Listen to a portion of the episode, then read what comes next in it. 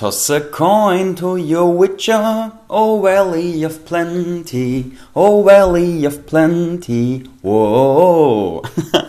Herzlich willkommen zum Lernen Storytelling Podcast. Business Küss Bewusstsein, der Marketing Podcast fürs Spiritual Movement. Heute mit einer Folge über The Witcher. Ich bin gerade mega im Witcher Hype.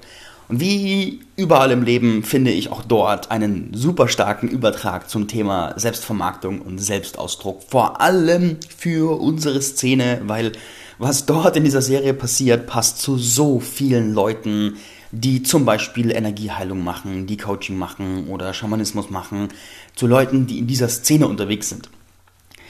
Folgendes Setting, also für die, die es noch gar nicht kennen, The Witcher ist eine Serie, die gerade auf Netflix läuft, basiert auf Büchern. Also der, der Hexer heißt es auf Deutsch. Und es gibt auch eine Spieleserie dazu. Zocke ich gerade Witcher 3, ziemlich geil. und da gibt es diesen Helden, Gerald von Rivia oder Gerald von Riva heißt er im Deutschen. Ich guck's in Englisch. Der ist ein Mutant, ein sogenannter Hexer und jagt Monster. Aber wie das halt so ist, das Ganze spielt so im Mittelalter, die Leute hassen alles, was anders ist und dementsprechend hassen die Leute auch alle Hexer und erzählen sich furchtbare Schauermärchen, dass Hexer Kinder essen, das pure Böse sind und überhaupt ganz, ganz furchtbar. Und während dieser Hexer unterwegs ist, um die Welt, auch die Welt der Menschen von allen möglichen Monstern und Plagen zu befreien, denken die Leute, dass Hexer echt der unterste Dreck der Gesellschaft sind und es kommt schon mal vor, dass er angespuckt und mit Steinen beworfen und verflucht wird, wenn er irgendwo auftaucht, weil die Leute eben irgendetwas über seine Art denken. Irgendwann trifft dann der Hexer äh, Jeskia oder auf Deutsch Rittersporn. Keine Ahnung, wie man von Jeskia auf Rittersporn kommt. Und der ist ein Bade. Eine ziemlich lustige Figur, wie ich finde. Der feiert Gerald von Riva total ab und sagt, ich begleite dich und werde über das, was du tust, Lieder schreiben. Macht das und in Konsequenz wird Gerald von Rivia in ganzen Ländereien dieses Kontinents berühmt und bekannt und seine Abenteuer werden zu besungenen Sagen in allen Richtungen und allen Herren Ländern. Das ist so cool, das ist so cool, weil es so sehr, wie gerade schon gesagt, zu unserer Szene passt. Wie viele Leute gibt es, die wie ein Gerald of Rivia unterwegs sind, beste Arbeit liefern oder unglaublich geile Fähigkeiten haben, mit denen sie die Welt bereichern, aber erstens, keiner weiß davon und zweitens, die Leute haben irgendwelche ganz seltsamen Glaubenssätze darüber, was da passiert. Nehmen wir Energieheiler zum Beispiel. Wie viele unglaublich geniale Energieheiler gibt es da draußen, die bei so vielen Themen helfen, aufdecken, heilen und co. können. Aber das Bewusstsein dafür, das breiten Bewusstsein dafür, a, dass es das gibt, ist noch gar nicht so verbreitet. Also es wächst gewaltig, aber ist trotzdem noch nicht wirklich im Mainstream angekommen. Und b, die Leute haben die buntesten Glaubenssätze darüber, was das denn ist und ob das denn die größte Schaltanerie ist oder gefährlich oder sonst irgendwas. Genau wie beim Hexer. Genau wie beim Hexer. Die glauben irgendwas. Aber wir könnten es auch anders, weil ihre Glaubenssätze über, nehmen wir als Beispiel Energieheiler oder Schamanen, sind irgendwoher geprägt. Irgendwoher.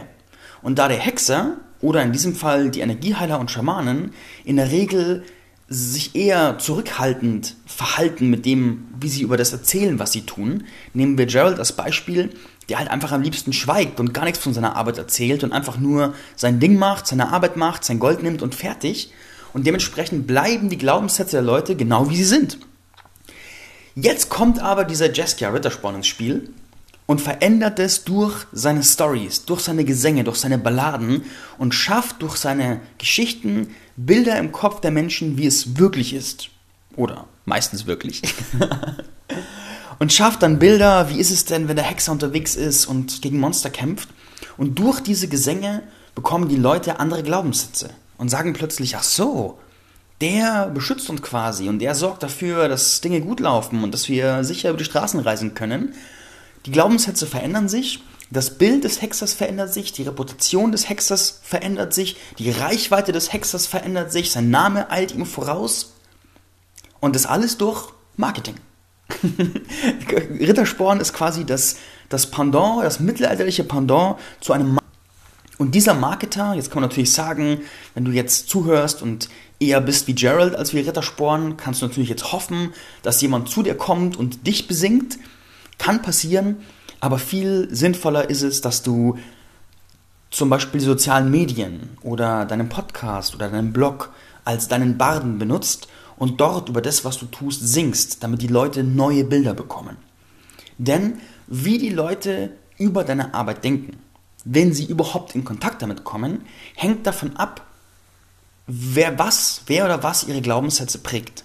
Und wenn diejenigen, wenn, wenn die Hexer selber keine PR machen, kein Marketing machen, dann glauben die Leute einfach die, die Nachtgeschichten von irgendwelchen, keine Ahnung, Ziehmüttern, die, das Kinder, die die Kinder gruseln wollen.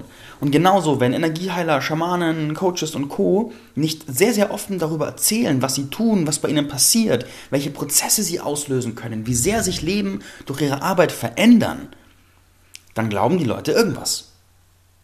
Und das dient dir auf gar keinen Fall.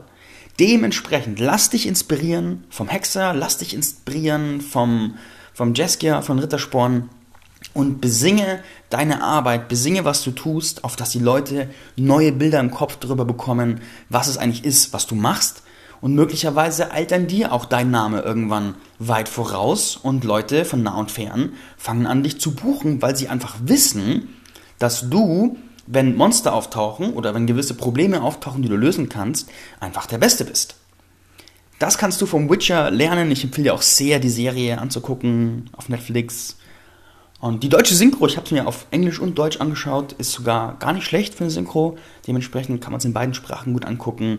Ist auf jeden Fall, wenn man Action mag und auch keine Probleme mit ein bisschen äh, Blut und Gewalt hat und viel Sex, dann kann man das sehr genießen. Wenn du Game of Thrones magst, guck den Witcher, weil sie vom Stil her, vom, vom Bildstil her in eine vergleichbare Richtung gehen und dich da dementsprechend erfüllen und bedienen werden. In diesem Sinne, danke fürs Zuhören. Ich wünsche dir ein geniales neues Jahr. Hau rein, genieß dich, besinge deine Taten und bis bald, dein Marc Oswald.